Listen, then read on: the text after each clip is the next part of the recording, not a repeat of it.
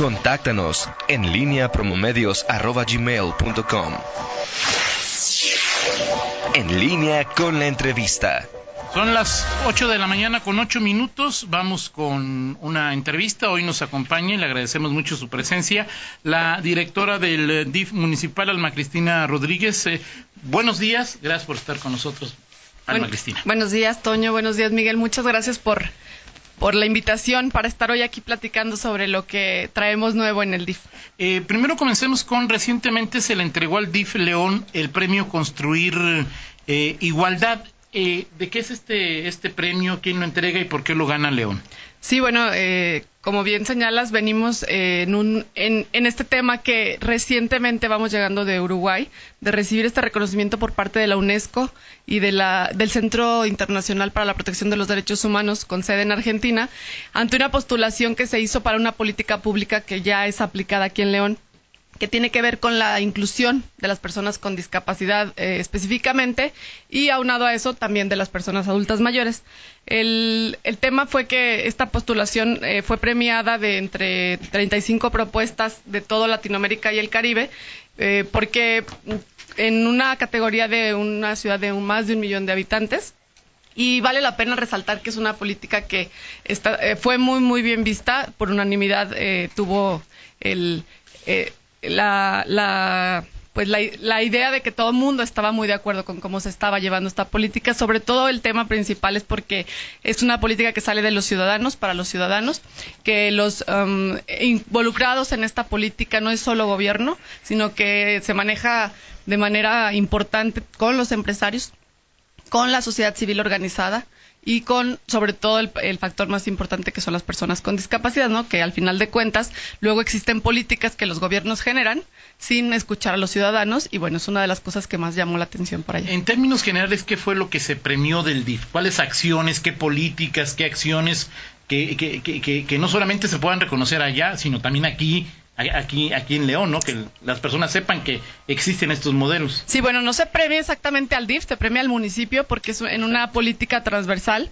Eh, nosotros tenemos la, esta política de inclusión, eh, se hace a través de una...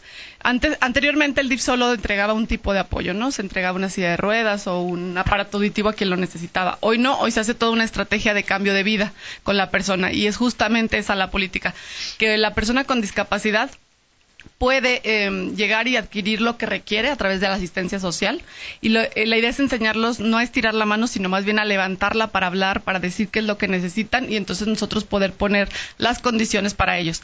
Después de que nosotros le entregamos, se hace una muy buena valoración a través del centro especializado donde tenemos médicos eh, pues muy avanzados en el tema, tenemos todos los aparatos necesarios para cubrir prácticamente todas las discapacidades las personas eh, se evalúan, se les entrega el apoyo que se requiere y al mismo tiempo se acompaña con terapia de lenguaje, física o psicológica, dependiendo de la discapacidad y de la necesidad. Posteriormente se hace la integración, ya sea a la vida laboral o a la vida educativa, dependiendo de, de la edad en la que se encuentre o de las necesidades en las que se encuentre la persona. Y posterior a eso, eh, se hace ya el, el eh, una vez que ya es insertado en la en el lugar en donde la, la persona con discapacidad desea estar, se hace esta parte de, ver cómo poder facilitar que su vida se logre, ¿no? La que, lo que busca esta política es justamente la plenitud de la persona y que, se, y que sea feliz. Yo les digo mucho que, esta parte, que él haga lo que quiera hacer. Si quiere salir al teatro, si quiere salir al, a, hacer deportes, si, si quiere salir a estudiar. Para eso luego entonces pone la cereza del pastel que viene con el TUI, que facilita que ya les dimos todas las herramientas y ahora es cómo poder apoyarlos para su movilidad. Entonces ya saben que el TUI es gratuito, que el TUI va y recorre centros culturales eh, donde hay eh, temas incluyentes, eh, recorre los centros deportivos, recorre las plazas comerciales.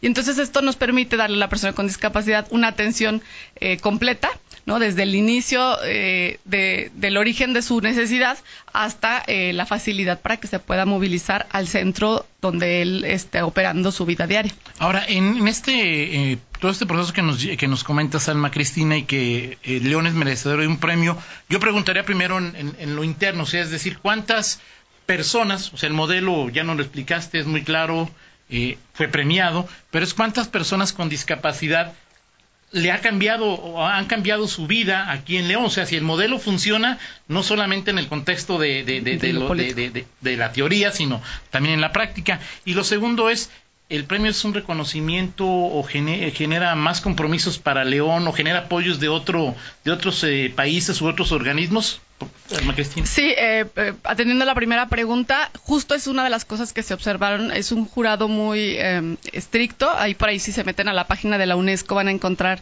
poniéndole premio el premio Construyendo Igualdad 2019 van a encontrarse el tipo de jurados que estaban, son jurados de todo el mundo, en donde hicieron una evaluación no solamente de la política en papel, porque es muy fácil llevarla al papel, pero ya llevarla a la práctica, sino de los casos de éxito que hay acá en León, ¿no? Tenemos más de 2.000 personas ya evaluadas, ya en un proceso de, eh, tenemos eh, un porcentaje del 15% más o menos de personas instaladas eh, conservando el empleo, porque quien no eh, eh, termina culmina, o, sale a los tres o cuatro meses, nosotros no lo contabilizamos como caso de éxito, sino que seguimos buscándole la oportunidad. Entonces, por supuesto que ya hay más de 3.000 personas usando el TUI, entonces sí podemos hablar de números mm, alentadores, falta mucho por hacer. Esto lejos de, bueno, nos da mucho gusto, por supuesto, y nos sentimos muy orgullosos de que León se ponga en el foco del mundo en temas de inclusión, porque así es como sucede, no es un premio menor, la UNESCO es una, eh, un organismo que a nivel internacional reconoce eh, buenas prácticas en temas de derechos humanos. Sin embargo, pues nos deja de frente muchas otras eh, retos que son el entusiasmar a la gente, ¿no? El seguir el provocando que las familias saquen a sus personas con discapacidad, que los quieran ver crecer, que no los tengan rezagados en, en casa y que las propias personas con discapacidad quieran continuar con su vida, ¿no? Entonces ese es el gran reto, seguir sumando empresas incluyentes. Eh, tenemos eh, próximamente la entrega del reconocimiento a las, a las empresas incluyentes porque vale la pena decir que eh, tenemos el beneficio de que estamos rodeados de empresas transnacionales con una cultura incluyente bastante buena, pero también los, los empresarios locales nos han abierto mucho la puerta. Entonces, y más allá de que, es un solamente traer el, cuadrito este del reconocimiento como tal, eh, nos sentamos, tuvimos la oportunidad de tener agenda con el gobierno de, Uruguay y con las autoridades de la UNESCO y se pactaron varias cosas, ¿no? Se logró conseguir la sistematización de la política.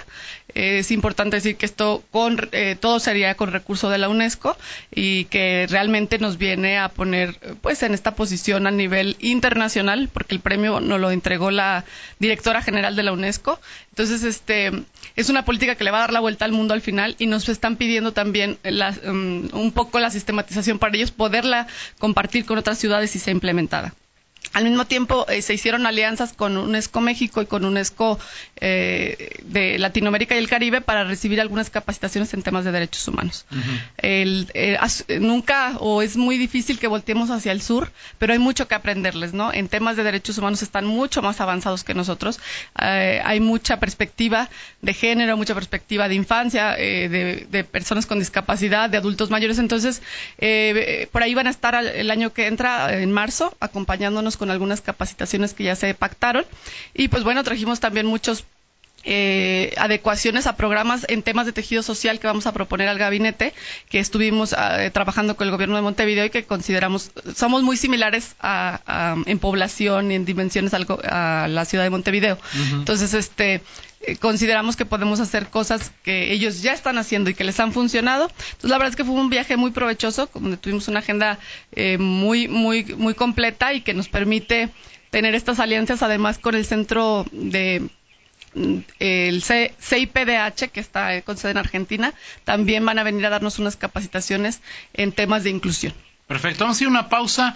Al regresar a otros temas, eh, Alma Cristina Rodríguez, hay ya una nueva ruta del transporte TUI, ¿no? Nos platicas cuál es.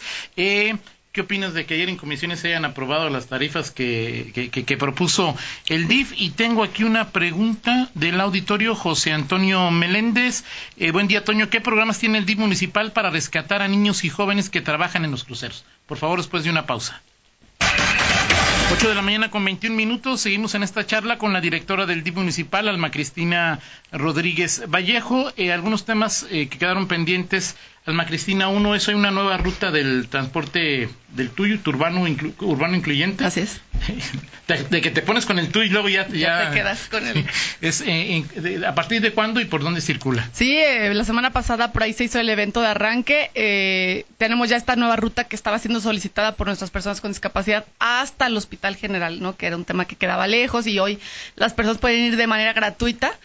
pueden hacer en Delta, es la estación de transferencia más cercana, entonces pueden llegar desde su domicilio a Delta a través del TUI o a través de, para que salga gratuita la ruta o de la propia este, estación del, del, sistema integrado de transporte y de ahí toman este tenemos horarios y frecuencias que no los traigo ahorita a la mano pero en nuestras páginas del DIF y en la del municipio las pueden encontrar para que todo el mundo sepa a qué hora pasa y por dónde pasa para que puedan ir a sus eh, citas y sus terapias no muy contentos porque es una nueva ruta pensábamos que no tan pronto íbamos a agregarle rutas pero invitar a la gente a que lo siga usando. Entre más se use, más posibilidades tenemos de hacerlo crecer. Eh, mientras no veamos los tú y llenos, pues bueno, no va a haber posibilidades de que nos aumenten. Pero sí es importante decir que cada vez hay más gente que lo usa, gente que nos da sus, sus, eh, sus historias de cómo le cambió la vida el TUI. La verdad que estamos muy contentos porque ese era el objetivo, que la gente saliera a la calle y que quitáramos esas barreras que tienen las personas con discapacidad para movilizarse. Ahora, estamos en una época en donde por, por, cierta obviedad, hay muchas personas pidiendo algo en los cruceros. ¿Cómo están los programas del DIFI si en esta época se fortalecen? ¿Cuál es la meta que persiguen? ¿Los retiran? Eh, ¿qué, se hace en estos casos? ¿Cómo trabaja el DIF? Legalmente estamos imposibilitados para retirarlos. Eh, no somos nosotros la autoridad competente. Sin embargo, se, se hace en tiempos sobre todo como estos que se incrementa, que viene gente de otros estados. Vale la pena decir que muy poca gente es de aquí. Son gente sobre todo del sur que, que viene por temporadas vacacionales en verano y ahorita en invierno se incrementa por el tiempo de feria. León es. una ciudad donde hay muchísimo eh, turismo, hay muchos eventos, ¿no? Está el Festival del globo y se llena de la ciudad de gente. Está el rally, ahora la Feria de León es un, muy, muy atractivo, siempre viene una... Eh, un contingente de personas que conocemos que año con año vienen, que ya es un tema, una modalidad de vida y nosotros trabajamos primero en, estar muy al pendiente de los niños, ¿no? Que no estén en riesgo, que en temas de salud no traigan algún tipo de carencia y se atienda a través de la jurisdicción que siempre nos está apoyando muchísimo, la jurisdicción 7. Entonces, eh, nosotros primero es vigilar el, el, tema de salud de los menores, sobre todo de la población indígena, que es la que llega con un poquito más de, problemática.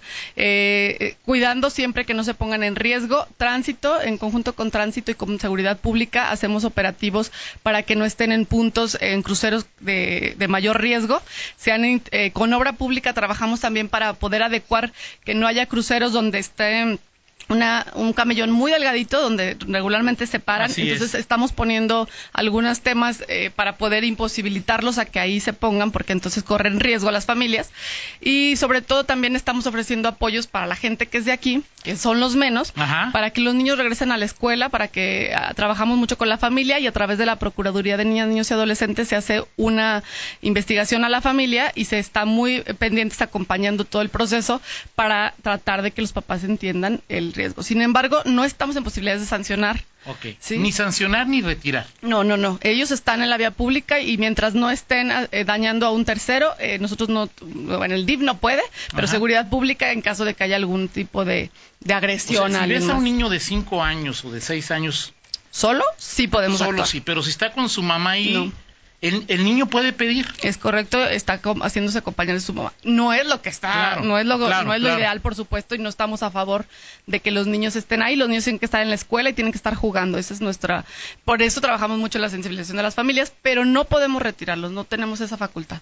Perfecto. Eh, de lo que se aprueba ayer, eh, primero el ayuntamiento, luego ayer en comisiones del Congreso, a menos que exista una algo muy peculiar, pues se aprobaría de mañana en ocho en el, en el Congreso es qué tarifas propuso el, el DIF y, cuál, cuál, es el objetivo de, de, estos incrementos o ajustes, como le quieres llamar, Ana Cristina. Sí, eh, propusimos varios cambios y afortunadamente parece ser que pasaron todos y agradecemos mucho la buena voluntad no solo de nuestro ayuntamiento, sino de los diputados, porque son dos temas que yo quisiera destacar quitamos tarifas en temas que consideramos no deberían de estar, en temas, por ejemplo, de convivencia supervisada para los menores. No podemos darle un costo a que los papás puedan convivir con sus, con sus hijos cuando hay una problemática de divorcio. Entonces, esos pedimos eliminarlos porque es un derecho del menor.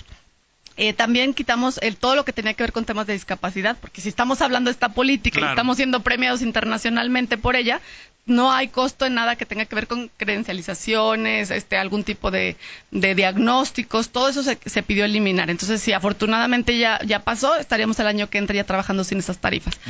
Eh, que, al eh, que al final eran tarifas muy chiquitas, pero pues que no dejan de ser tarifas, ¿no? Sí, claro, exacto. Entonces, este, y también decir que en el otro sentido nos, nos aprobarían el cobro de la toxina butolínica, que eso nos va a permitir eh, poder establecer el programa. Ese programa no existía.